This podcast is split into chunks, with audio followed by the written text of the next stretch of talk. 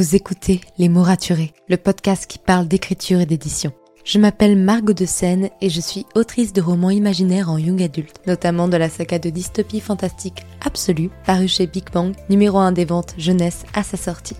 Les mots raturés, c'est le podcast qui donne la parole aux auteurs et aux acteurs du monde de l'édition et qui vous aide à aller des premières idées à la publication de votre roman. C'est aussi une académie en ligne avec des masterclass et des ateliers en live chaque mois. Je vous souhaite à tous et à toutes une très belle écoute. When it comes to finding great deals on mobiles, we've gone beyond expectations at Curry's. Maybe you want the latest Samsung Galaxy S23 Plus. We've got all the latest models on the award-winning ID Mobile and Vodafone networks. Maybe you want a better deal. We've got deals on data, trade-ins, cashback and more. See for yourself at your nearest Curry's store. And if you want free next day delivery, look online at carphonewarehouse.com. Order before 8 pm for free next day delivery in most areas, subject to availability, excludes bank holidays.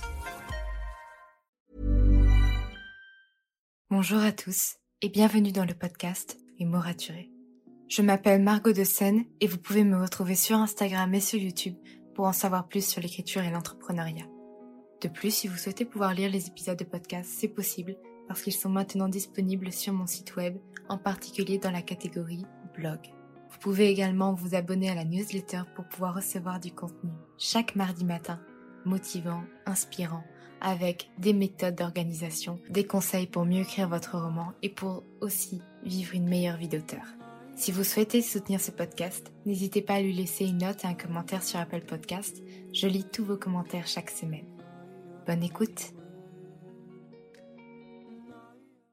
Hey, je suis ravie de vous retrouver pour ce nouvel épisode de podcast, ma petite reprise, où j'ai la chance et l'honneur d'accueillir Marion de Miralta Edito.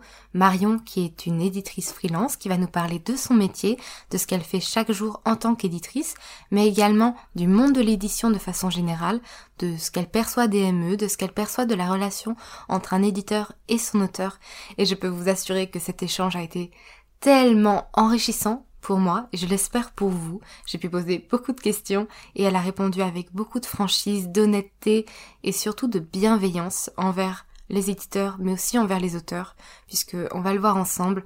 Son rêve c'est de faire en sorte que la relation entre les éditeurs et les auteurs amène à créer des beaux ouvrages, des beaux objets qui rendent fiers les auteurs, qui donnent envie aux lecteurs et qui rendent fiers les éditeurs. Donc je vous laisse avec cette interview et je vous retrouve à la fin de l'épisode. Bonne écoute Hello Marion, je suis ravie de te retrouver dans ce nouvel épisode de podcast. Donc Marion, toi qui es la fondatrice de Miralta Edito, qui tu viens nous parler de tout ça, merci beaucoup d'être là avec nous aujourd'hui. Merci à toi. Est-ce que tu pourrais commencer par te présenter un peu pour tous les auditeurs qui ne te connaîtraient pas? Ok, donc, euh, je m'appelle Marion, j'ai 26 ans, je suis éditrice depuis 2020, euh, j'ai eu mon diplôme en 2020 et j'ai créé Miralta début 2021. Euh, et voilà, donc je suis éditrice freelance, auto-entrepreneur et j'aide les auteurs à réaliser leurs rêves, à éditer leurs romans. Et je travaille aussi avec des maisons d'édition pour des missions éditoriales. Franchement, déjà, j'aime bien comment tu formules ton métier de dire que vraiment tu, aides les auteurs à réaliser leurs rêves. Et avant de te rencontrer sur Instagram, il y a quoi? Il y a peut-être deux mois, euh, je n'avais jamais entendu parler du fait d'être éditeur ou éditrice en freelance. Est-ce que tu peux nous en dire plus? En fait, c'est quelque chose d'assez euh, fréquent. Euh, mais effectivement, on le sait pas trop. En fait, les maisons d'édition externalisent beaucoup de tâches et travaillent beaucoup avec des éditeurs freelance, des, graphistes freelance, des fabricants freelance, parce que ça coûte moins cher pour eux, tout simplement, pour des questions d'argent. mais c'est vrai que souvent, les éditeurs freelance travaillent seulement avec des maisons d'édition et travaillent rarement avec des auteurs directement en auto-édition, parce que l'auto-édition, ça a une certaine réputation dans le milieu des maisons d'édition. donc voilà, ils préfèrent travailler directement avec des maisons d'édition. et puis aussi, je pense qu'il y en a plein, mais ils sont pas sur Instagram. Voilà. Donc c'est pour ça qu'on ne les voit pas trop, je pense. c'est vrai que toi, tu as fait le choix de, travailler avec des auteurs auto-édités parce que pour toi, auto-édition, ça se, ça se vaut en termes de, qualité, de, qualité de l'ouvrage finalement, en fait, et de qualité de l'auteur. Oui, je pense pas qu'il y ait l'auto-édition et euh, l'édition à compte de maison d'édition, il y, y, en ait un au-dessus de l'autre ou euh, je pense que ça se vaut. Chacun a ses qualités, ses défauts, ses points positifs, ses points négatifs. Euh, et souvent, ce qu'on reproche à l'auto-édition, euh, c'est euh, des livres avec des erreurs, des livres avec des fautes, des livres peut-être pas très bien maquettés, etc. Mais c'est normal, en fait. Un, livre en maison d'édition, tel qu'on le reçoit, ben, il a des fautes, il n'est pas très bien mis en page. C'est normal. avec les maisons d'édition, il y a des professionnels qui passent par là et qui travaillent sur le livre. En auto-édition, ben, il n'y a pas forcément des professionnels, soit parce que l'auteur n'a pas les moyens, soit parce qu'il n'en a pas trouvé, soit parce qu'il ne sait pas comment ça fonctionne. Euh, parce que son métier à lui, c'est d'être écrivain, c'est d'écrire, et c'est pas de corriger les fautes, de faire des maquettes, euh, de fabriquer des livres. Euh, donc voilà. Mais je pense qu'il y a des points positifs et négatifs à, chaque, à chaque type d'édition, mais il y en a pas un. Enfin, je pense pas qu'il y en ait un au-dessus de, de l'autre, en tout cas. Oui, je, je, je, vois ce que tu veux dire. Et c'est vrai que on pourrait aussi croire que toi, tu as des points négatifs et des points positifs au fait d'être freelance au lieu d'être cadré dans une maison d'édition, d'avoir ta propre maison d'édition. Est-ce que tu peux nous parler justement des avantages et des inconvénients du fait d'être freelance en tant qu'éditrice en France aujourd'hui? Alors, je vais d'abord parler des, des, inconvénients, comme ça on finira sur une note positive. euh, les, les, inconvénients, euh, bah, c'est comme chaque personne, enfin toute personne freelance, euh, voilà, le, le salaire n'est pas fixe. Euh, je dois travailler sur beaucoup de choses à la fois. Je dois être éditrice, mais aussi travailler avec euh, pour la compta, je dois aussi euh, gérer mon emploi du temps, quelque chose euh, que l'éditeur en maison d'édition n'aura pas forcément à gérer. Après, oui, voilà, donc il y a le, côté un peu incertain, on ne sait pas trop comment ça se passera demain, etc., etc. Il y a plus de travail, je pense. Euh, après, il y a plein de points positifs. Et le point positif, je dirais que, euh, en fait, je travaille sur les livres qui me plaisent et euh, je suis pas forcément contrainte par euh, un catalogue bien précis, euh, contrainte par des, des ouais, par ouais voilà, je suis pas contrainte en fait, il y a zéro contrainte. S'il y a un livre qui me plaît, je me lance dedans et euh, je peux travailler dedans et et, me lancer euh, corps et âme dans un projet euh, parce que je sais que je suis seule et qu'il y a une espèce de, relation de, proximité avec l'auteur qui est, une relation un peu privilégiée dans une maison d'édition il euh, y a des personnes au-dessus, il y a des personnes en dessous, euh, on est plusieurs, on travaille en groupe, euh, on ne choisit pas le livre sur lequel on travaille. donc soit on est dans une maison d'édition jeunesse et on travaille que sur la jeunesse, soit on travaille que sur des romans, soit on travaille sur des travaux universitaires. Moi, je travaille sur un peu tout à la fois parce que c'est ce qui me plaît. Il y a plein de choses qui me plaisent. Euh, et je préfère choisir un projet euh, en fonction de, de l'accroche que j'ai pu avoir avec l'auteur, en fonction du speech qu'il m'a fait pour présenter son projet, parce que ça lui tient énormément à cœur, plus que euh, voilà, je ne choisis que des livres jeunesse ou je ne choisis que des livres comme ça, comme ça. Voilà. Je dirais que c'est ça le gros point positif d'être freelance. Ouais, plus de liberté en fait. Exactement. Et est-ce que justement un peu euh, tu peux nous décrire euh, tes journées de travail? Parce que personnellement, je, je suis très curieuse de, de connaître euh, l'autre côté de l'édition, qui est celle des, des éditeurs eux-mêmes. Nous, on connaît mmh. beaucoup le, le, quotidien des auteurs, mais finalement très peu celui des éditeurs. C'est vrai. Euh, mes journées, elles commencent toujours par un petit coup d'Instagram. Parce que c'est ce qui me fait vivre un peu aussi d'un certain côté. Et puis, c'est ce qui me plaît énormément, partager mon travail. Euh, et puis, alors en ce moment, j'ai une stagiaire, une super stagiaire qui s'appelle Océane. Euh, donc les matins, je bosse un peu. Euh, à 9h30, euh, j'ai un visio avec Océane et on parle des objectifs de la journée. J'essaie de lui apporter quelque chose de nouveau tous les matins. Mais en fait, en gros, mes journées, c'est je travaille sur plusieurs projets de front. Donc il y a des, des rétro-planning précis et j'essaie d'avancer de front les projets en fonction des dates les deadlines, etc. Euh, et puis, je peux travailler sur de la relecture, sur de la correction, sur de l'aide à l'écriture, euh, et puis sur des, côtés un peu plus techniques comme être en relation avec un fabricant, euh, travailler de la maquette, euh, réfléchir à des budgets. Euh, et tout ça doit être mené de front. donc j'ai des objectifs. En chaque début de journée, j'ai des objectifs Après, souvent, il y a le petit mail surprise qui arrive le matin avec une urgence à traiter. voilà, je, travaille, je dis que je travaille seule, mais c'est faux, en fait, je travaille pas seule, je suis seule chez moi, mais je travaille en collaboration avec des graphistes, avec d'autres personnes qui travaillent en freelance ou dans des maisons d'édition. Donc j'ai parfois un peu l'impression d'être dans un open space. Et comme dans tout open space, il y a des petits imprévus qui arrivent au dernier moment. Et ça aussi, c'est à gérer au quotidien. Oui, je comprends. Mais euh, c'est vrai que j'ai vu que parfois tu travailles avec des personnes qui forcément, elles sont des grands, dans des grandes structures. Donc toi, mmh. tu travailles plus vite qu'elles puisque tu, tu, gères ton temps euh, autrement. Donc ça, ça doit demander un vrai effort de coordination finalement pour réussir à travailler tous ensemble. Oui, euh, j'ai toujours été très organisée, je dirais que c'est mon plus grand point fort. C'est vrai que le, euh, la qualité, on va dire, le caractère d'un éditeur, ça, sa première qualité, ça doit être d'être très organisé en fait et structuré. donc j'ai des post-it partout, j'ai des emplois du temps collés partout, des deadlines dans la tête c'est vrai que ça demande une organisation assez incroyable. Je pense qu'il y a des éditeurs qui sont très talentueux, qui, ont des très bons conseils, qui ont une sensibilité très belle et qui savent très bien corriger. mais si on n'est pas organisé, si on est un peu bordélique, ça peut très vite partir en cacahuète et les projets ne peuvent pas se suivre. donc ouais, mon organisation, c'est ce que j'essaie de, travailler au quotidien. c'est le plus important d'après moi. Oui, c'est dans, dans tous les métiers finalement. Et en parlant de, de ton métier, euh, j'ai vu que tu avais un parcours assez atypique.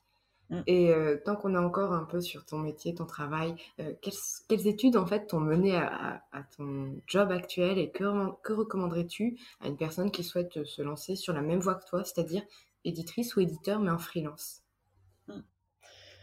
Euh, c'est vrai que j'ai eu un parcours atypique, euh, mais je pense que euh, chaque année d'études m'a porté vers là où je suis aujourd'hui. Donc je pense qu'aucune année d'études n'est perdue. Pendant très longtemps, j'ai pensé que j'avais perdu du temps à revenir sur mes pas, à changer de voie, à changer d'avis. En fait, je pense que toutes ces années d'errance, entre guillemets, ont été nécessaires.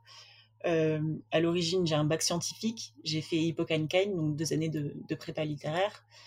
une licence de géographie je suis revenue sur mes pas, je suis partie en philo, puis en prépa commerce, euh, puis j'ai fait deux ans d'histoire de l'art, et euh, finalement, j'ai trouvé ma voie euh, en débutant une licence pro d'édition. J'avais la possibilité de continuer en master, j'ai pas voulu parce que je voulais travailler rapidement. J'en avais un peu marre des études en fait. donc donc c'est pour ça que je me suis lancée directement dans l'édition, dans le marché du travail donc voilà, après ce que je recommanderais, j'ai beaucoup de questions en fait. Ce qui m'a étonné, c'est que sur Instagram, la moitié de mes, de mes demandes de messages, c'est des questions pour savoir comment, comment on peut devenir éditeur, quel parcours il faut avoir. Et c'est une vision assez... ça m'a fait un peu sourire. J'ai l'impression que les personnes pensent qu'il y a une voie royale un espèce de tapis qui est déroulé et il faut marcher dessus pour devenir imprimeur, euh, ah, éditeur, pardon. Je pense pas, en fait, euh, on peut devenir éditeur par plein de voies différentes. Euh, il faut bien sûr faire des études dans l'édition à un moment donné, mais on peut très bien rentrer en licence pro d'édition comme je l'ai fait, en étant plombier avant, en ayant fait des études de maths, en ayant fait des choses diverses et variées. donc je pense pas qu'il y ait de voies royale, on va dire. Euh, après, bien évidemment, euh, je vais dire ça, je pense qu'il y a des personnes qui vont dire si. si, si, il y a des voies royales. Il y a notamment l'Aspored, euh, qui est le centre, enfin, les études à faire à Paris si jamais on veut devenir éditeur dans une grande maison d'édition. effectivement, on peut devenir éditeur en suivant les formations de l'Aspored et d'ailleurs, si on suit les formations de l'Ascored, on, on peut rentrer beaucoup plus facilement dans certaines maisons d'édition en tant qu'éditeur. Maintenant, si on veut devenir freelance, on peut très bien faire une petite licence pro en province, comme j'ai fait, et, se lancer en freelance par la suite. voilà. D'accord. Et là, je crois que c'est mon côté encore étudiante qui parle, mais tu avais quoi un peu comme cours en fait? Est-ce que tu avais des cours pour t'apprendre à relire des livres, des cours pour faire des maquettes? Raconte-moi un peu tout ça. alors, c'est vrai que j'avais beaucoup de cours. Déjà, il y, a un concours, enfin un concours, oui, un petit concours d'entrée, c'est-à-dire que les personnes qui sont vraiment catastrophes en, en orthographe peuvent pas rentrer dans cette formation. ça, ça me paraît juste un peu être du bon sens, puisqu'on va corriger des fautes, donc évidemment qu'il faut être bon en orthographe. Ensuite, il y avait deux parcours. Il y avait le parcours numérique et le parcours imprimé. Moi, j'ai pris le parcours imprimé. du coup, j'ai eu une spécialisation en correction et j'avais énormément de cours de correction. Beaucoup, beaucoup de cours de correction. donc, les cours de correction, ça ressemble à quoi? C'est comme un cours de français un peu plus rude, un peu plus rapide, mais c'est comme un cours de français. Et puis, on, apprend à s'exercer l'œil, en fait, à, détecter les fautes, euh, à comprendre en fonction de comment la personne écrit, quelles seront peut-être les, fautes euh, euh, qu'on va retrouver dans son texte. voilà. ça, ça j'ai adoré les cours de correction. c'est vraiment quelque chose que j'ai beaucoup aimé. parce que pour moi, j'ai l'impression qu'on prend un texte, donc le bébé de, l'auteur, et on fait tout pour le rendre beau, le sublimer, éliminer les fautes qui au final euh, ne sont pas graves mais peuvent euh, un peu heurter l'œil à la lecture. Et puis on lui rend un texte beau, tout joli. Moi, c'est vraiment quelque chose que j'ai beaucoup aimé les cours de correction. Après, on a des cours un peu plus techniques, de la maquette, on, apprend à utiliser InDesign. on a des cours de fabrication du livre pour apprendre les matières, les pelliculages, les techniques d'impression, de reliure, etc. Puis on a des cours un peu plus larges de culture générale, euh, d'histoire de l'art, d'histoire du livre, d'histoire de la photo. On a des cours d'iconographie aussi. On a des cours de droit qui sont très importants, bien, évidemment. Euh, et euh, on a de la com aussi. donc voilà. bah là, clairement, tu parles à, la... à, une étudiante de communication marketing, donc ça fait plaisir de voir que les éditeurs font de la com aussi, parce que j'ai cru comprendre que si aujourd'hui il y a plein de maisons d'édition qui font des choses géniales en, communication, et j'en parlais encore, je l'avais en interview hier, c'est pas encore sorti sur le podcast, avec Cassandre Lambert, sa maison d'édition Didier Jeunesse, a fait beaucoup de choses pour elle et pour sa com, et je trouve ça génial. Mais il y a encore pas mal de maisons d'édition où le marketing digital n'est pas du tout la norme. Et est-ce que toi, tu as un avis là-dessus, euh, sur le fait qu'il bah, y, a, y a un certain retard chez beaucoup de maisons d'édition? Je pense qu'il y a certaines maisons d'édition qui ne se rendent pas compte euh, du pouvoir que peut avoir le marketing euh, digital sur leurs publications, leurs livres, etc. Il y a beaucoup de maisons d'édition qui se reposent sur leurs acquis, juste qui ont peut-être pas envie, en fait, de développer cet aspect-là ou alors ils se rendent pas compte que c'est très très important, euh, ou alors ils, juste ouais ils n'ont pas envie quoi. Donc je travaille avec euh, une maison d'édition, euh, bon du coup je vais pas dire son nom, mais qui, qui édite des livres de en humanité et en linguistique. et j'ai parlé au directeur de la maison d'édition en lui demandant pourquoi il n'avait pas de, de, réseaux sociaux. Il m'a répondu qu'il n'avait pas le temps. bon, c'est une réponse comme une autre. Euh, je pense que si, euh, si on engage quelqu'un ou si on essaie de trouver du temps, on, peut, en trouver du temps. Euh, et je pense que c'est extrêmement bénéfique. Après, toutes les maisons d'édition ne s'y prêtent peut-être pas parce que parfois ça peut être un peu inutile dans certains cas. Par exemple, cette maison de linguistique, bon, elle est lue par des universitaires qui ont un certain âge. Je pense que le marketing digital, dans ce cas-là, serait pas forcément très intéressant pour elle après, oui, il y a des maisons d'édition qui ne s'y engagent pas assez. Et je trouve ça terriblement dommage parce que ça peut avoir un pouvoir assez, assez important sur leur vente, notamment. Parce qu'on ne va pas se leurrer, une maison d'édition, c'est une entreprise. le but de la maison d'édition, c'est de faire de l'argent, de vendre des livres. et c'est vrai que le marketing digital peut avoir un grand pouvoir. La maison d'édition, je pense, parfois, ce qu'elle perd un peu de vue, c'est que les lecteurs lisent certains livres pour les auteurs, pour la, personne qui les a écrits, et pas pour la marque, pas pour le, petit nom qui a marqué en, bas du livre. donc, je me suis souvent retrouvée dans des cas où il y a des auteurs qui font une promo géniale pour leur livre sur Instagram, qui sont vraiment très, très engagés et qui font des choses très belles et très importantes et, et super, avec des maisons d'édition qui sont un peu plus en retrait, comme si c'était pas, pas à eux de faire toute cette partie, alors que bien évidemment que c'est à eux voilà, donc je suis un peu mitigée. je pense que très rapidement, beaucoup de maisons d'édition vont se rendre compte que il faut vraiment s'y pencher, quoi. Oui, oui, euh, tu viens de dire un truc qui m'a, enfin, qui m'intéresse beaucoup, c'est euh, le fait qu'effectivement, les maisons d'édition, ce sont des entreprises. Et mm. que comme un auto-édité, une maison d'édition, une fois que le travail d'écriture, de correction, de sublimation est fait, le but, c'est de vendre des romans parce que voilà, c'est une entreprise, il faut gagner, faut pouvoir payer les salaires de tout le monde, il faut pouvoir être rentable et euh, que ce soit du coup une maison d'édition ou un auteur auto-édité qui est seul, peuvent comprendre ça. À un moment donné, il faut savoir vendre son stock. Et une fois dans tes stories, tu as montré un système de calcul euh, pour vérifier qu'un roman serait potentiellement rentable s'il est édité. Euh, cela veut dire que bah, peut-être toi, de ton côté, tu as déjà peut-être dû refuser des projets qui tenaient à, cœur en raison des coûts parce qu'ils ne seraient pas rentables. Est-ce que tu peux nous expliquer comment tout ça marche? Parce que c'est vrai que tu en as parlé rapidement en story, mais moi je suis curieuse de savoir comment ça se calcule. quoi. Ouais, en fait, j'avais parlé du compte d'exploitation prévisionnel. Euh, c'est un outil comptable, euh, donc ça, ça marche en maison d'édition, mais aussi dans plein d'autres entreprises. Euh, ça permet d'évaluer les, charges, les recettes et se demander si un projet est viable ou pas. donc c'est chaque maison d'édition a, son CEP propre, c'est un tableau sur Excel en fait dynamique.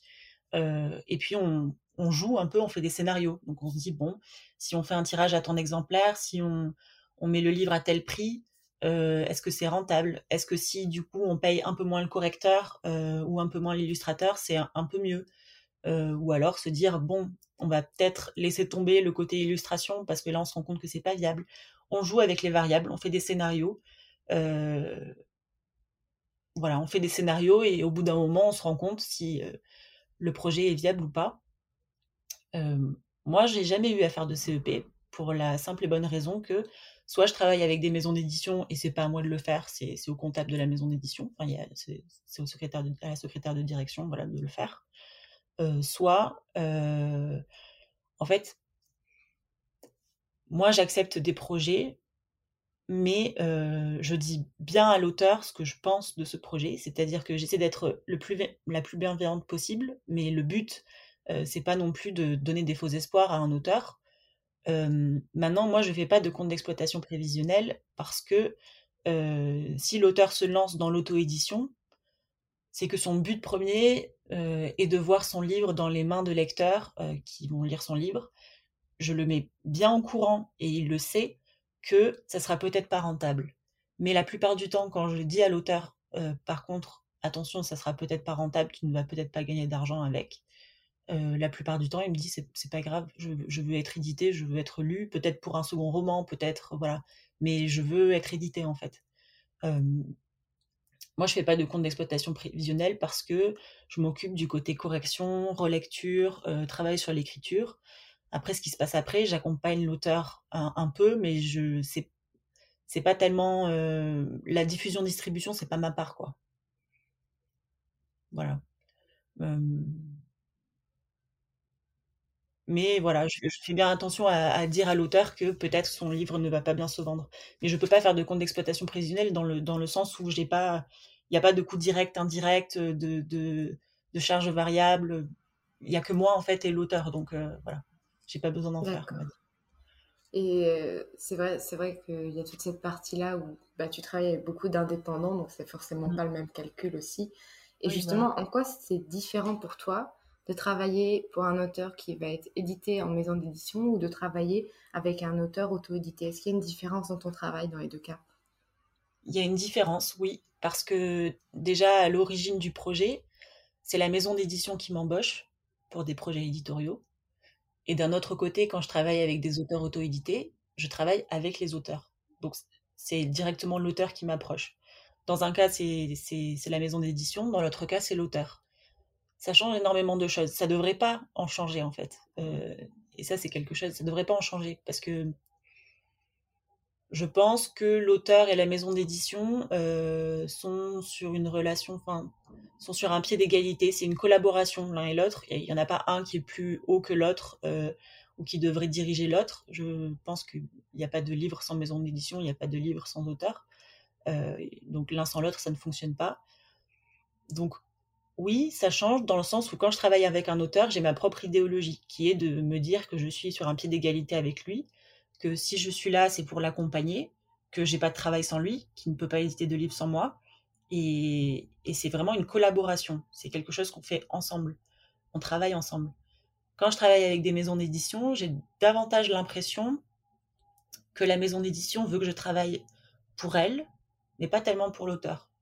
Comme si l'auteur était un client, en fait. Sauf que non, c'est pas un client. l'auteur, c'est l'origine de tout, en fait. Sur l'auteur, il n'y a pas de projet. Donc l'auteur est, plus qu'un client, on va dire. Donc c'est très différent dans cette manière-là d'appréhender le projet et je le sens, en fait. C'est quelque chose que je le sens. Quand, quand je travaille avec des maisons d'édition, je sens ça. Après, au quotidien, oui, c'est dans le travail concrètement, c'est différent. Parce que quand je travaille avec des maisons d'édition, je dois entendre ce que la maison d'édition a à dire. Souvent, par exemple, pour des titres de livres, euh, la maison d'édition force pour que le titre soit changé, alors que l'auteur n'a pas trop envie. Euh, ben, c'est moi la chef de projet, entre guillemets, donc c'est moi qui vais devoir parler à l'auteur pour lui expliquer que malheureusement son titre ne pourra pas être retenu. Donc oui, euh, il y a beaucoup plus de, j'ai beaucoup plus de difficultés à travailler avec des maisons d'édition parce que souvent il y a des, des choses qui me brisent un peu le cœur. c'est pas forcément toujours facile euh, de dire certaines choses aux auteurs. Voilà, quand je travaille directement avec des auteurs, c'est beaucoup plus fluide, euh, facile. Euh, et voilà. Après, il y a certaines maisons d'édition avec lesquelles ça se passe très bien et où j'ai absolument aucun souci. Il y a certaines maisons d'édition avec lesquelles j'ai travaillé par le passé qui m'ont fait comprendre que l'auteur n'est pas très important dans la chaîne du livre, alors que je ne suis pas d'accord, parce que c'est l'origine de tout. Voilà.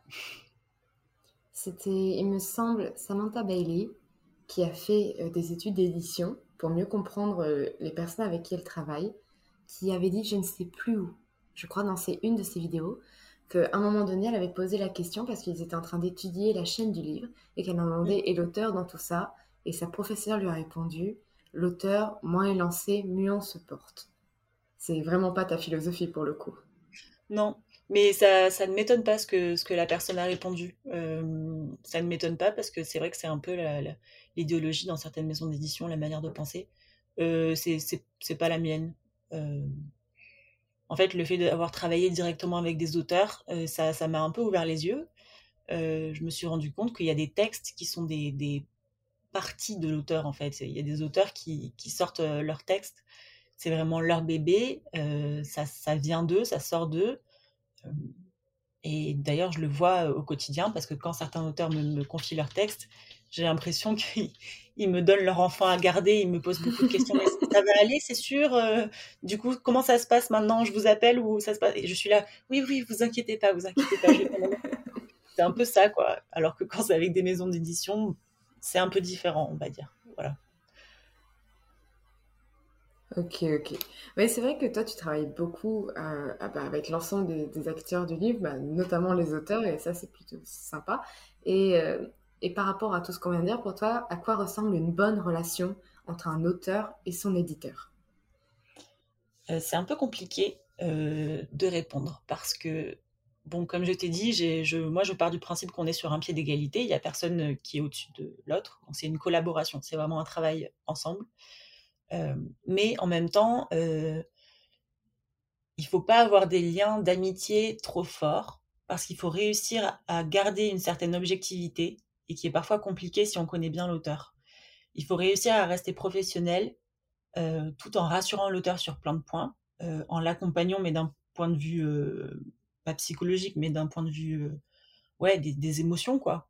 donc il faut réussir à, rester assez juste, avoir une espèce de situation d'équilibre euh, où on accompagne l'auteur d'un point de vue purement formel, purement en ce qui concerne le texte, euh, ce qui va se passer ensuite, euh, la commercialisation. Bon, voilà, très bien. en même temps, il faut accompagner l'auteur qui est souvent très angoissé, qui, est, qui se pose plein de questions, qui veut comprendre ce qui se passe, qui parfois ne comprend pas toujours ce qui se passe parce que ben, c'est un peu violent. On écrit un texte, on est chez soi, dans sa chambre, sur son ordi, et d'un coup, euh, quelqu'un qu'on connaît pas vraiment euh, prend le texte et puis euh, te dit qu'il faut modifier des choses, c'est parfois un peu violent, quoi. Donc, il faut réussir à garder une certaine forme d'objectivité, à rassurer la personne en étant bienveillant, sans pour autant tomber dans l'amitié plus plus quoi. Parce qu'il faut réussir à garder cette, cette, objectivité qui est quand même très précieuse et qui est nécessaire, je pense, pour être éditeur. Et c'est pour ça, par exemple, on m'avait posé la question sur Insta que jamais je ne pourrais éditer de proches, d'amis, ou en tout cas sur le point de vue de la correction et de la réécriture, jamais je pourrais faire ça. Euh, je suis pas objective. je peux, je peux, je peux l'imaginer effectivement. Bah, c'est comme quand tu fais faire de la bêta lecture à un proche, mmh. tu sais que son avis va compter d'une manière ou d'une autre, mais qu'il va toujours être un peu biaisé malgré tout. Mmh. Oui. Et euh, est-ce que justement, toi, tu vois passer pas mal de manuscrits euh, J'ai cru comprendre que ça t'arrivait d'en refuser aussi parce que bah, tu les considérais pas encore prêts. Euh, d'après toi, bah, quelles sont les erreurs à ne pas commettre quand on soumet son roman à une maison d'édition? Pas dans la forme, pas dans le fait de faire son synopsis, ce genre de choses, quoique ça peut mm. être aussi le cas, mais aussi dans, dans le, roman en lui-même, dans la manière dont il est présenté à l'éditeur. Euh, je pense qu'il faut regarder ça euh, comme si l'éditeur était un prof qui recevait un paquet de, de 70 copies et qui devait les corriger en un temps record. Euh, je pense qu'on prend tout le monde, hein, on prend une copie euh, qui est euh, écrite mal présentée, mal écrite, même si le fond est très bon, peut-être que malheureusement le prof aura moins de facilité à la lire, que ça va un peu l'énerver parce qu'il en a beaucoup beaucoup à lire. Ça va un peu l'énerver et il va lui mettre une, note pas bonne. je pense que c'est pareil pour un manuscrit, qu'il faut effectivement beaucoup soigner la forme, etc., faire une, une jolie lettre qui l'accompagne mais aussi, je pense, d'un point de vue sur, le, sur le fond, qu'il faut rester soi-même.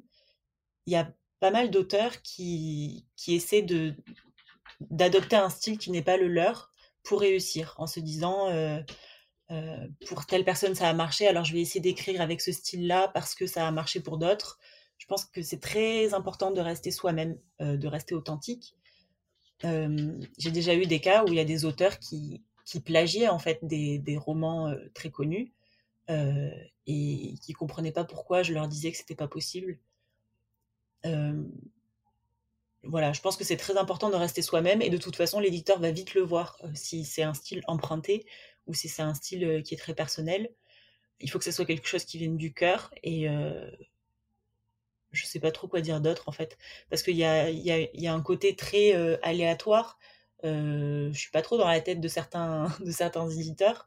Et puis on se rend compte qu'il y a des, manuscrits qui ont été refusés dans un premier temps et qui, dans un second temps, sont devenus en fait des best-sellers absolus. Donc, euh, je pense que soigner la copie, c'est la première des choses à faire. Ça peut paraître totalement évident et futile, mais c'est très important vraiment de le faire.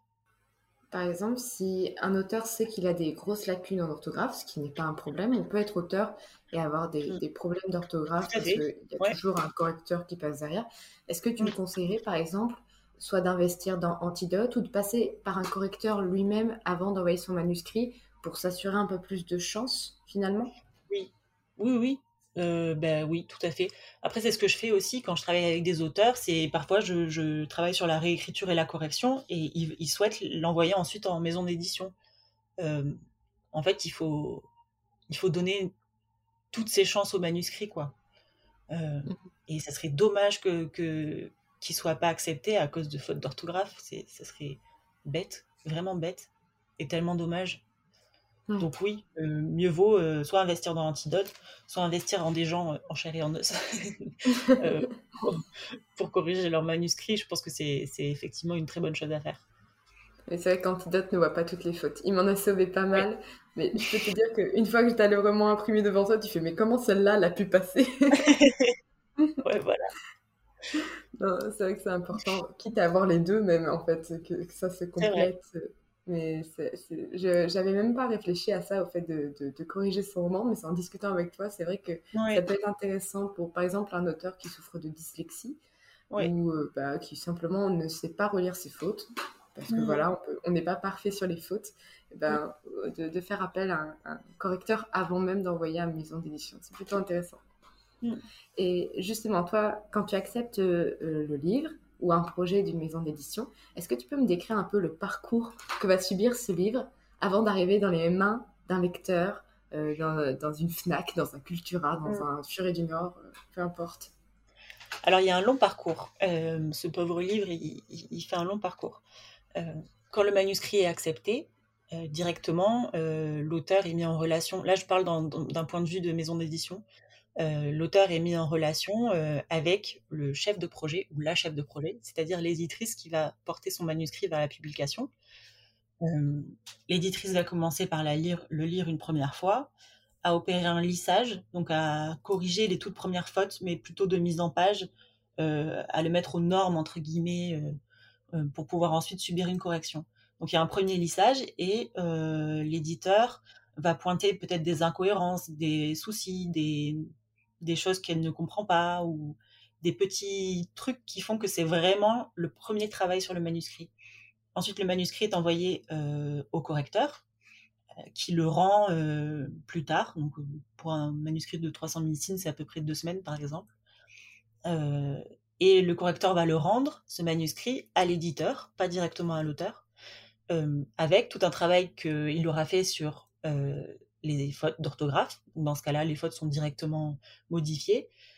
ou alors avec un travail sur des choses qui sont autres que des fautes d'orthographe, par exemple des petites incohérences, euh, des soucis de style, euh, ou alors des problèmes du style, euh, bah, par exemple, là, l'auteur, il dit que son personnage est allé au château de Nanana, qui est censé exister dans la vraie vie. Moi, je trouve pas que le château de Nanana, ça s'écrit Nanana. Je trouve que ça s'écrit Nanada. Donc, il y a un problème de cohérence. Est-ce qu'on parle du même château ou pas? C'est vraiment un travail en profondeur sur le manuscrit.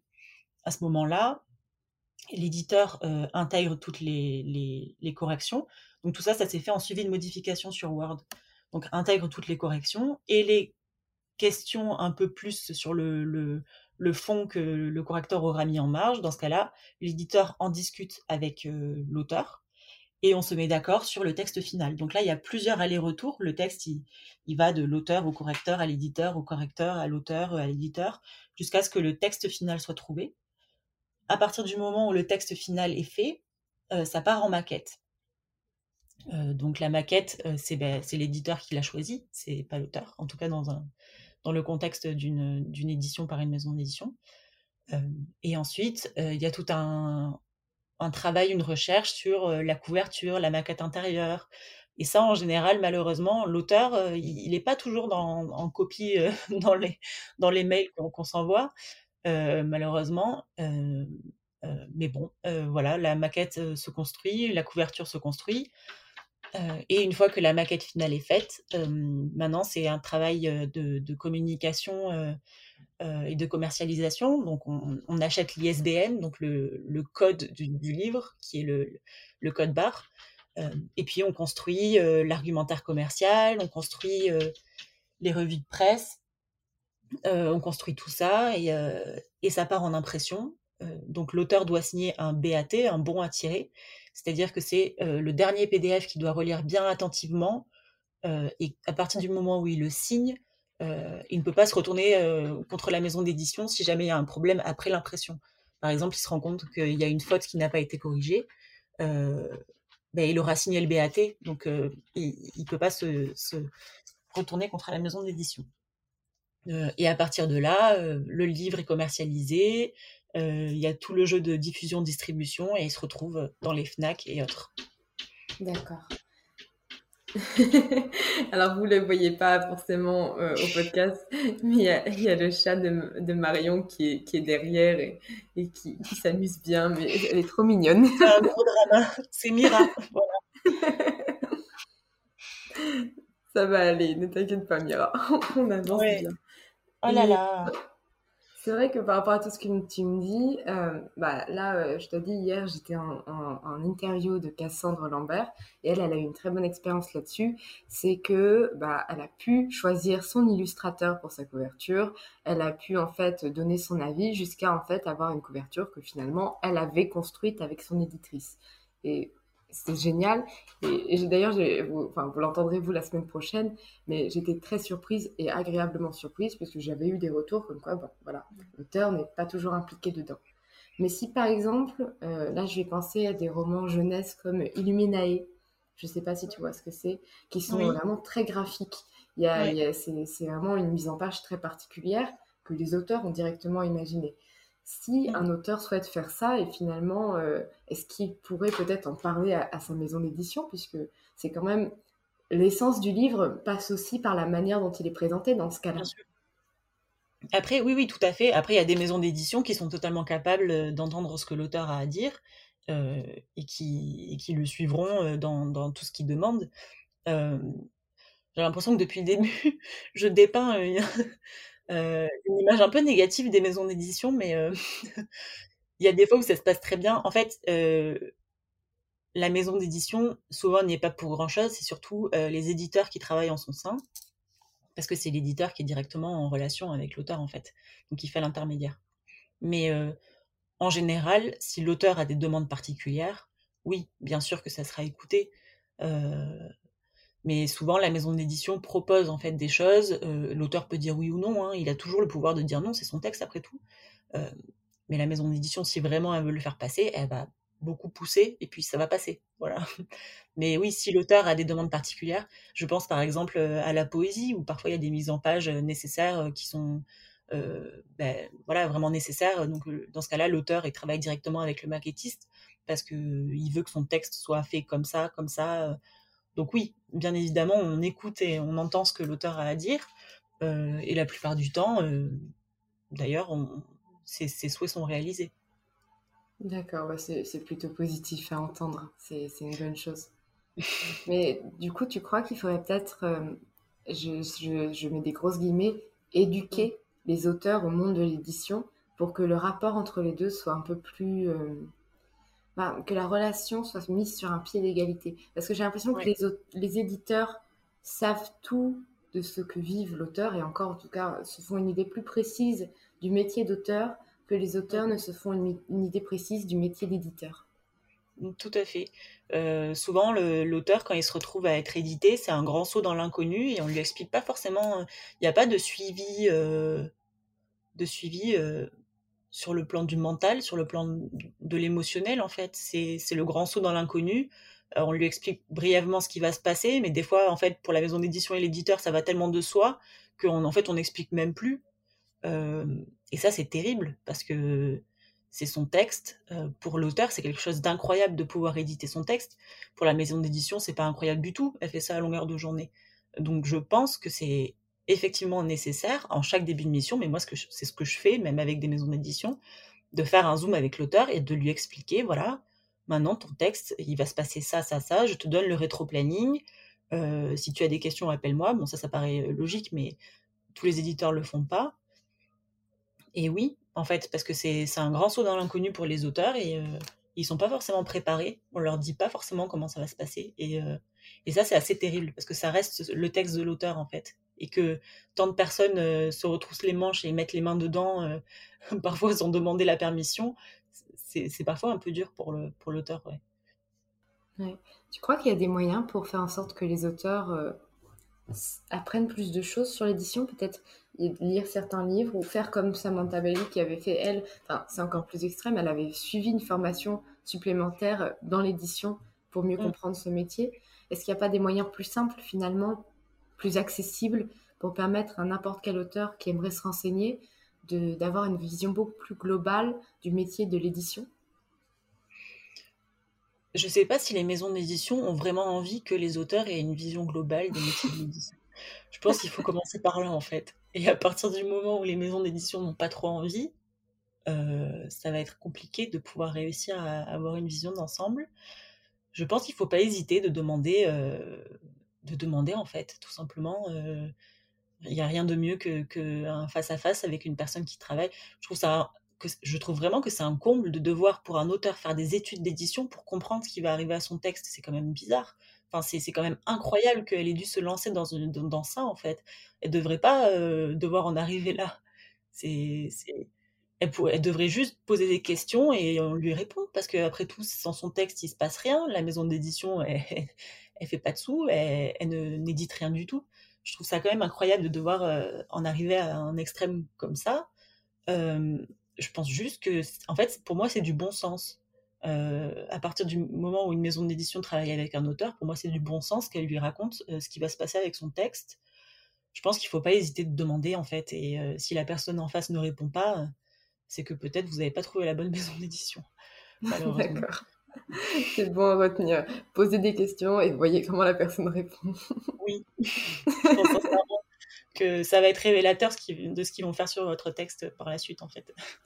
Oui, la, meilleure solution encore, c'est de poser une question dont on connaît la réponse précisément pour voir si la personne en face, elle vous répond la bonne réponse. c'est le test. Exactement. Ah, dis-moi, j'ai pas pensé à te poser la question tout à l'heure quand on parlait du parcours du livre, mais ça vient de me citer. Combien de temps met un livre à être publié? Parce que c'est long, le euh, monde de l'édition? Alors, c'est long. Euh, si on se dépêche beaucoup, euh, ça peut être environ, alors ça dépend s'il y a des, illustrations ou pas. Pour un livre jeunesse, c'est beaucoup plus long parce que il faut passer avec des illustrateurs, il y a des, soucis de maquette qui sont plus importants. Mais par exemple, je travaille avec les éditions Priva. À partir du moment où on reçoit le manuscrit, on peut compter 4 à 5 mois jusqu'à l'édition. Ça, c'est si on se dépêche. Euh, si on se dépêche pas, euh, ça peut être plus long. Mais en règle générale, en 4 ou 5 mois, ça, ça, ça peut être fait, ouais. D'accord, ok. Bah, c'est vrai que quand on... Moi, je suis toujours entre les deux parce que j'ai ben, tout autour de moi sur Instagram, on a à la, fin, il y a à la fois des auteurs qui veulent être en maison d'édition, il y a ceux qui veulent être auto-édités.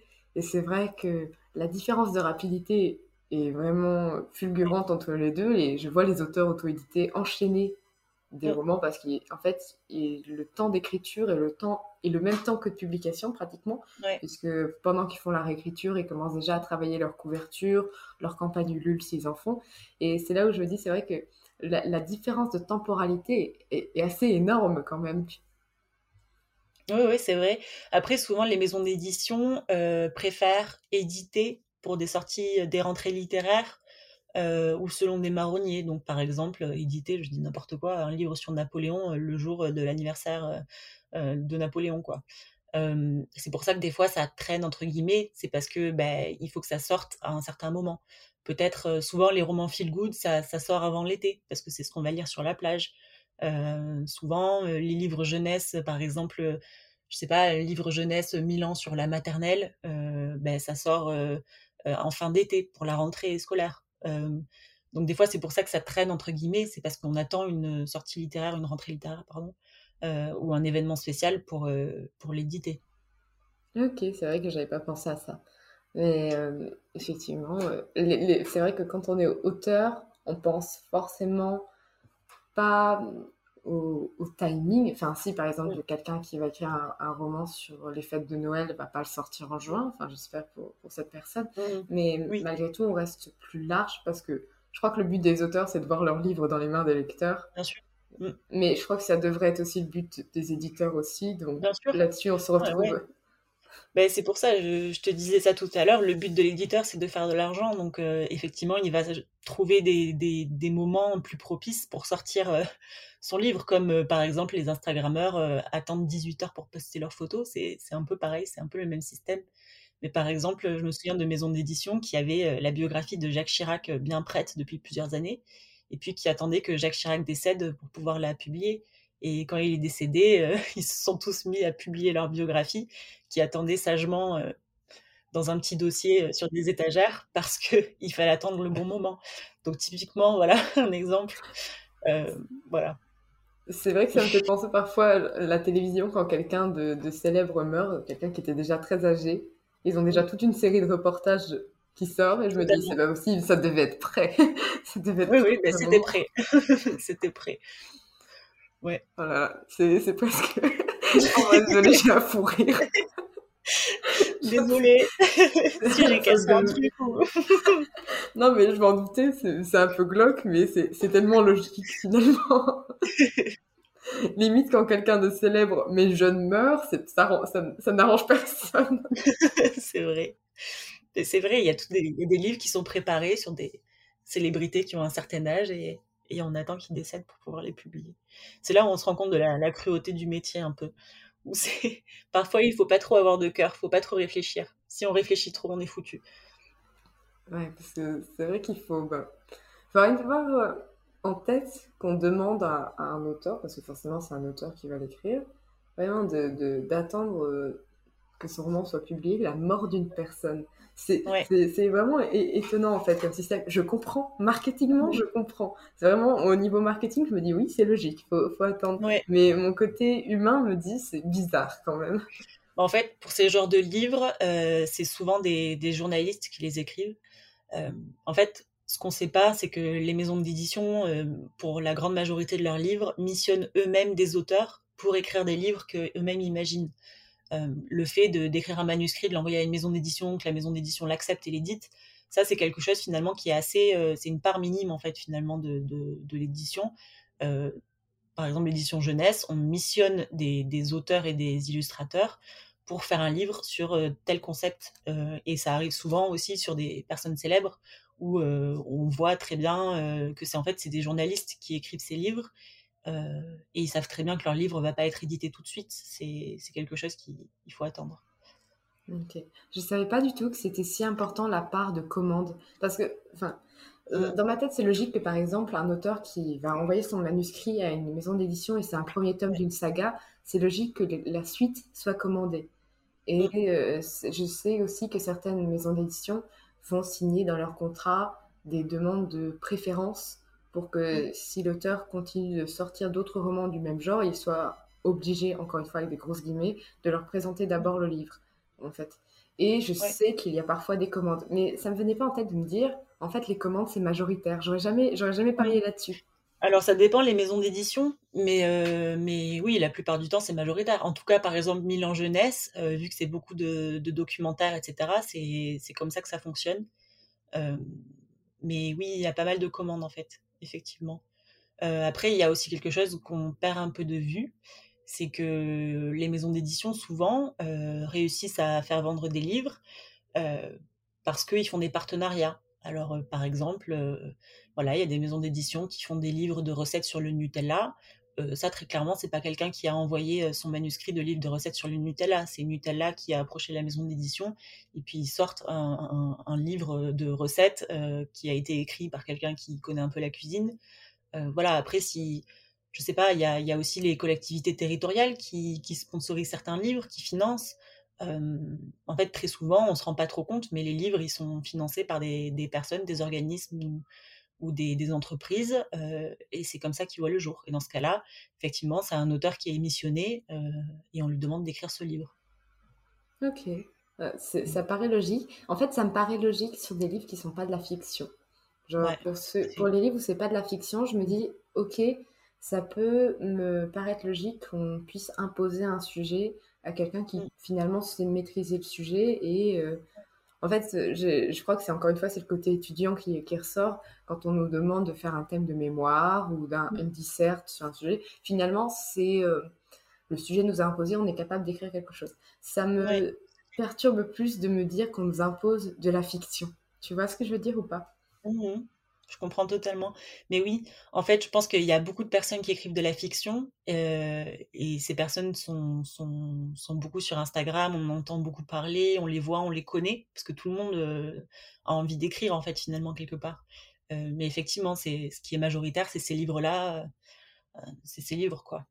Mais oui, effectivement, on ne le sait pas trop, mais il y a plein de techniques comme ça d'éditeurs qui sont pas trop avouables. Par exemple je sais qu'il y a pas mal de, livres qui sortent. Euh, il y avait un auteur que, avec lequel je travaillais pour une maison d'édition euh, qui souhaitait un certain format à son livre, en fait. Il, voulait que son livre fasse tel format. Euh, et puis l'éditeur, enfin la maison d'édition me disait non, non, dis-lui que c'est mieux tel format, etc. Ça va être mieux, trouve des arguments. Donc, ben, moi, je lui ai dit non, mais regardez, tel format, c'est mieux, etc. Ça va être plus adapté. Et en fait, j'ai su après que c'était la maison d'édition qui avait poussé parce qu'il voulait faire un amalgame. Alors, un amalgame, on appelle ça un amalgame. En fait, c'est quelque chose que c'est plusieurs livres qu'on envoie en impression. Si plusieurs livres sont imprimés en même temps et ils font le même format, c'est moins cher pour la maison d'édition. On appelle ça un amalgame. Si le livre a la même maquette qu'un livre précédent, puisqu'il n'y a pas tous les réglages à refaire sur les machines, euh, c'est moins cher pour la maison d'édition. Et en fait, la maison d'édition sortait à ce moment-là, en même temps que, le premier livre, un autre livre sur un sujet tout autre. Euh, et en fait, c'était beaucoup moins cher si les deux livres avaient le même format. donc j'ai dû expliquer à l'auteur que non, non, ce format c'était mieux, alors que c'était absolument pas mieux, que c'était juste mieux pour la maison d'édition, parce que comme ça, il y avait un amalgame qui allait sortir. Tout est une question d'argent, en fait, hein, très clairement, et les maisons d'édition qui, qui sombrent, qui n'arrivent pas trop à, s'en sortir, bah, c'est parce qu'il y a des questions artistiques qui sont plus fortes pour eux que des questions financières, et c'est pour ça qu'ils s'en sortent pas, en fait. Mais c'est triste. Oui. C'est-à-dire que finalement, les, les, plus petites émeux qui euh, sont plus dirigées vers la volonté de l'auteur mm. marchent moins. C'est un peu triste comme concept, comme quoi, effectivement, mm. celles qui se concentrent sur l'argent n'ont pas tort, parce qu'effectivement, ça reste une entreprise. Il y a la vie de, de, centaines de personnes qui est peut-être en jeu dans certaines grosses maisons d'édition, des salaires, des, des emplois. Et c'est difficile à envisager de se dire qu'ils sont en fait dans la bonne voie pour eux, pour leur famille, pour euh, leur métier, pour euh, la, continuité de la maison d'édition, mais que pour ça, l'auteur paye un peu les frais, en fait. Après, j'ai aussi rencontré des éditeurs dans des maisons d'édition qui, euh, qui ont vraiment à cœur de faire passer des belles choses et qui ont, bah, je pense à Milan Jeunesse, par exemple, enfin les éditions Milan, pardon, j'ai, quand j'étais en stage là-bas, la personne qui m'avait pris en charge, ma tutrice de stage, c'était une personne absolument incroyable euh, et qui faisait tout pour euh, les enfants. Elle, son, point de vue, c'était les enfants, le lecteur derrière, en fait. Donc, elle écoutait les, considérations financières qu'on avait à dire. Par exemple, le CEP, il fallait le, un peu le bidouiller pour que ça passe. Mais euh, c'est vraiment son, point de vue, c'était le lecteur, les enfants. Et c'est vrai que c'est la seule éditrice que, j'ai connue qui avait vraiment le lecteur en ligne de mire, en fait bien souvent, en fait, on, se rend compte si les intentions sont bonnes ou pas quand on se demande pourquoi on travaille. Est-ce qu'on travaille pour euh, l'argent qui va en sortir Est-ce qu'on travaille pour le lecteur Si on travaille pour le lecteur et l'auteur, c'est qu'on est bien parti. Si on travaille pour d'autres questions, c'est qu'on n'est pas très bien parti en général. Mmh. C'est vrai que tu, je crois avoir vu passer comme quoi les éditions jeunesse c'était encore plus compliqué que mmh. les éditions normales parce que bah, il y a beaucoup de questions à se poser face à de très jeunes lecteurs des questions parfois totalement euh, dérisoires ou ridicules euh, qu'on est obligé de se poser euh, parce que c'est comme ça. parce qu'il faut penser. Je, donnais l'exemple, par exemple, de, de, livres où il fallait compter les jupes et les pantalons des, femmes. Et il fallait pas qu'il y ait plus de jupes que de pantalons parce que sinon, voilà, en fait, il faut que les femmes euh, portent des pantalons comme des jupes. Ou alors, il fallait compter euh, le nombre de personnes de peau noire ou d'asiatiques, et il fallait pas qu'il y ait plus de, blancs, entre guillemets, que, de diversité culturelle, parce que c'est pas bien. Donc, il fallait vraiment faire en sorte que sur la couve, il y ait un noir, un asiate, un blanc, parce que, voilà, c'était mieux, c'était pour la bienséance, c'est mieux, quoi. Là, je sais pas, je suis pas sûre que ce soit l'auteur qu'on est en ligne de mire, c'est un procédé un peu artificiel. En fait, ça devrait être naturel de mettre un noir, un asiate et un blanc en couverture, et ça devrait pas être un calcul, euh, quelque chose de calculé, quoi.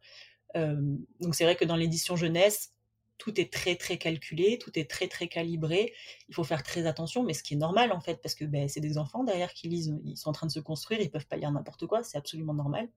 Euh, mais c'est vrai que du coup tout est calculé quoi, et c'est quand même un processus un peu moins naturel que d'éditer un, un, roman adulte, entre guillemets. Ouais, ouais, ouais. ouais. Mais toi, tu as déjà conseillé à des auteurs de changer leur personnage parce que, pas forcément même en jeunesse, parce qu'il y avait quelque chose qui qui marchait pas au niveau de la perception lecteur après derrière? Non. Euh, parce que si je dois lui demander ça, c'est que en fait toute l'intrigue ne va pas. Euh, si je lui demande de changer son personnage principal ou même un personnage secondaire, euh, je peux pas en fait. mieux vaut ne pas ne pas ne pas se dire qu'on va éditer ce livre plutôt que de, changer l'essence de la chose. Euh, par contre, ça m'est arrivé effectivement de, demander de changer certaines choses parce que ça ressemblait très très fortement à un best-seller déjà édité et que du coup, ne fallait pas prendre ce nom ou fallait pas prendre, fallait pas prendre ou que l'intrigue devait hop bifurquer vers une autre direction parce que ça ressemblait un peu trop à un livre déjà édité quoi. Ça, ça m'est arrivé. Mais Ok, oui, c'est vrai que ça, il faut faire attention. je crois que, bah, comme tous les artistes, les auteurs se nourrissent de tout ce qui les entoure. Et quitte à parfois ne pas se rendre compte qu'ils suivent une direction qui a déjà été empruntée par un livre très connu. Ça, arrive aussi. Oui, oui. Et ça, c'est un truc assez récent, euh, la question du plagiat, de l'inspiration. avant, c'était totalement accepté, avant, je dis avant, au siècle précédent, c'était totalement accepté qu'on plagie quelqu'un, c'était même un honneur pour la personne plagiée, ça voulait dire qu'elle inspirait des personnes. mais effectivement, depuis peu, c'est pas bien de plagier. ça se fait pas trop. Mais il y a un flou juridique sur ça, justement, parce qu'on a le droit de s'inspirer, mais on on peut pas trop plagier non plus. Donc, bah, jusqu'où va l'inspiration À partir de quand commence le plagiat? C'est un peu compliqué, ça. C'est des questions pas si simples. Oui, c'est sûr, parce que même quand on fait protéger son texte, par exemple par l'INPI. Il me semble que le texte n'est protégé que si la personne, en fait, reprend au moins 70% des éléments du, roman. Parce que sinon, mm. on, peut considérer ça soit comme une coïncidence, soit comme de l'inspiration. Donc c'est vrai que finalement, comment dire qu'une œuvre est protégée ou comment dire qu'une œuvre est plagiée, ce genre de choses, c'est compliqué. Oui, oui, c'est assez compliqué de, se rendre compte de tout ça, effectivement. Après, euh, je pense que la pire chose qui peut arriver à quelqu'un qui a plagié un livre, euh, c'est pas tant des poursuites judiciaires, c'est plus un énorme bad buzz euh, qui va retentir sur les réseaux sociaux et pourrir sa réputation à jamais. je pense que l'auteur a plus de crainte de, de, se retrouver dans ce cas de figure que plutôt devoir payer 3000 euros à un auteur parce qu'il a copié des choses sur son livre. Donc, la justice sociale est très lourde de conséquences. C'est la place publique. ouais. Surtout aujourd'hui où bah, clairement les auteurs, enfin c'est mon point de vue d'autrice, mais les auteurs à mon avis ont, besoin de se montrer un peu plus pour mm. se démarquer dans un marché du livre où bah, il y a des centaines de livres qui sortent chaque semaine, mm. des milliers même peut-être, donc c'est important de, de, savoir se montrer un petit peu pour euh, se démarquer. On peut vite redescendre. Hein. Ouais, c'est sûr. Exactement. Euh, je crois que ça va faire une heure qu'on discute. Et est-ce que tu voudrais que me parler euh, de tes projets un peu pour la suite? Si tu as des objectifs en tant qu'éditrice freelance que tu vas atteindre ou dans le milieu professionnel de façon générale? En fait, moi, mon objectif euh, à terme, c'est que Miralta grandisse. ça serait un rêve d'avoir à Miralta un maquettiste, quelqu'un pour la com, quelqu'un un autre éditeur peut-être. Euh, moi, ça serait vraiment mon rêve de réussir à trouver des personnes euh, qui sont passionnées comme moi et qui partagent le même point de vue pour continuer à réaliser les, rêves des personnes qui écrivent, mais de manière encore plus concrète et de manière encore plus complète. je pense qu'on peut contrebalancer cette idée en tout cas, aller contre cette idée que, l'auto-édition, c'est quelque chose de, pas bien, que c'est de la sous-édition. je pense qu'on peut faire de très très belles choses en, étant auto-édité. On n'a pas forcément besoin de passer par une maison d'édition pour faire des belles choses. Et moi, oui, à terme, c'est ça que je veux faire, créer des beaux livres, des beaux objets, réussir à, sublimer des idées très chouettes à l'origine, sans pour autant être une maison d'édition ou une grande maison d'édition. Juste être une structure éditoriale qui aide les auteurs à, être édités s'ils le souhaitent et à les accompagner dans l'édition, mais aussi après, dans la com, la diffusion et la distribution, tout en permettant à l'auteur de rester maître de son texte, de faire ce qu'il veut avec et de l'écouter particulièrement, de faire passer ses intérêts avant les intérêts financiers de la boîte euh, bien évidemment, tout en restant une entreprise qui vit, donc euh, en étant viable aussi. Euh, mais oui, ça, ça serait mon rêve à long terme. Voilà. Oui, j'aime beaucoup cette idée de, dire, ok, en fait, on, est, on a une structure, on a un, groupe avec toutes les compétences de l'édition sans pour autant être une maison d'édition et on porte l'auteur. C'est une très belle mm. idée. Et c'est vrai que c'est pas un, c'est un équilibre difficile à trouver entre vouloir faire ce qu'on veut et avoir les financements qu'il faut pour perdurer dans le temps et pouvoir euh, aider d'autres auteurs par la suite. Donc, euh, je trouve que c'est un très beau projet.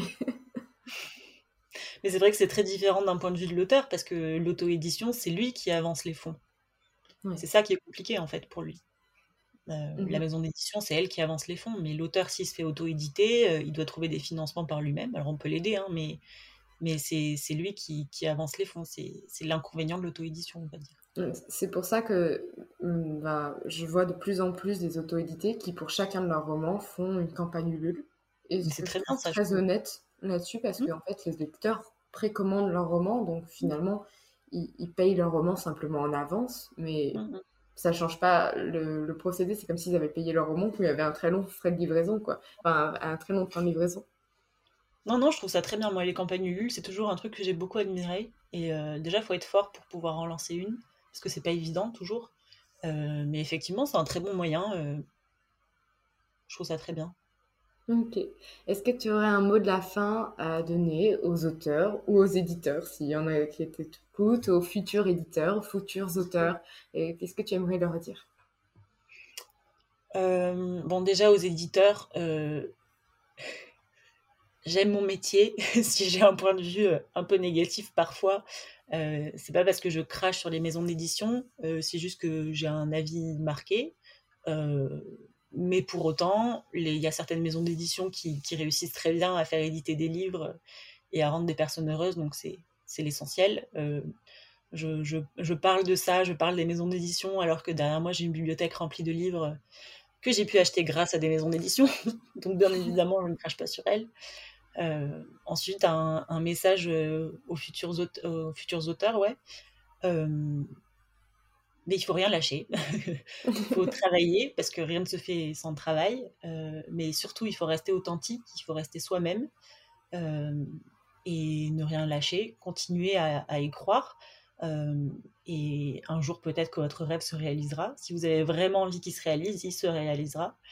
Il y a plein de moyens pour y arriver. Euh, l'auto-édition, encore une fois, c'est pas de la sous-édition. Euh, ça peut être une solution parfois, euh, et une solution qui peut se solder par des très beaux succès. Ensuite, aux, futurs éditeurs, essayer de s'ouvrir un peu au, monde qui nous entoure et à suivre des études d'édition tout en gardant les pieds sur terre et en ne perdant pas de vue que sans le texte, la maison d'édition n'est absolument rien. Euh, sans le texte, vous n'avez pas de travail. Euh, et encore une fois, ça doit être un travail de collaboration avec l'auteur, pas un travail euh, où l'auteur est un client et vous, vous êtes la personne qui gère tout. et s'ouvrir au monde qui, qui, qui, nous entoure, faire attention à tout ce qui se passe, à écouter les besoins, les demandes des auteurs, et à réussir à trouver un juste milieu entre bah, les intérêts euh, des éditeurs, des maisons d'édition et les intérêts des auteurs. Il faut écouter tout le monde et, euh, et surtout être curieux, ouvert, bienveillant, parce que c'est très important la bienveillance, euh, en tout cas dans l'édition. Et, voilà. Ben, merci beaucoup, ce sont de très beaux messages. merci Marion bah, de, m'avoir prêté cette heure avec toi parce que c'était tellement intéressant. Et clairement, je pense que je pourrais encore discuter très longtemps. c'est un milieu qui qui est plein de questions en fait quand on est auteur. Donc euh, déjà merci de nous avoir autant éclairé. Je pense que tu vas apprendre beaucoup de choses à, nos auditeurs. Donc là-dessus merci. Ben, avec grand plaisir et merci à toi Margot de m'avoir invité aujourd'hui. J'aime beaucoup ton podcast. merci, c'est très gentil. C'était un plaisir partagé. Non mais je peux le dire euh, en, durant l'antenne, je n'invite que les personnes où moi-même j'ai des questions. C'est, ce sont des invitations très égoïstes. Parce que vraiment, je me dis, si moi je me pose des questions, peut-être que d'autres se les posent aussi. Et, euh, et c'est, un vrai plaisir de t'avoir reçu avec nous. D'ailleurs, je mettrai tous tes comptes, euh, tes liens et aussi le fait que tu fais faire des maquettes étudiantes aussi, tu acceptes les maquettes étudiantes, tout ça, je le mettrai dans, dans les notes de l'épisode. Donc, euh, si ça vous intéresse de travailler avec Marion et donc avec Miralta Edito, n'hésitez pas à aller checker tout ça. Merci beaucoup Margot. Merci. Bonne journée. Voilà, c'était tout pour cette interview. Encore merci à Marion pour son temps, pour son expertise, pour sa franchise et son honnêteté, parce qu'elle a apporté tellement de choses dans cet épisode de podcast. N'hésitez pas à aller la suivre sur Instagram, son compte Instagram est dans les notes de l'épisode ou euh, dans la barre de description si vous regardez ça sur Instagram. En tout cas, j'espère que cet épisode vous a plu, qu'il vous a appris beaucoup de choses. Je vous retrouve la semaine prochaine pour d'autres contenus. En attendant, écrivez bien, prenez soin de vous et à la semaine prochaine pour un nouvel épisode de podcast. C'était Margot et je vous souhaite une très belle journée. When it comes to finding great deals on mobiles, we've gone beyond expectations at Curry's. Maybe you want the latest Google Pixel 7. We've got all the latest models on the award winning ID Mobile and Vodafone networks. Maybe you want a better deal. We've got deals on data, trade ins, cashback, and more. See for yourself at your nearest Curry's store. And if you want free next day delivery, look online at carphonewarehouse.com. Order before 8 pm for free next day delivery in most areas, subject to availability, excludes bank holidays.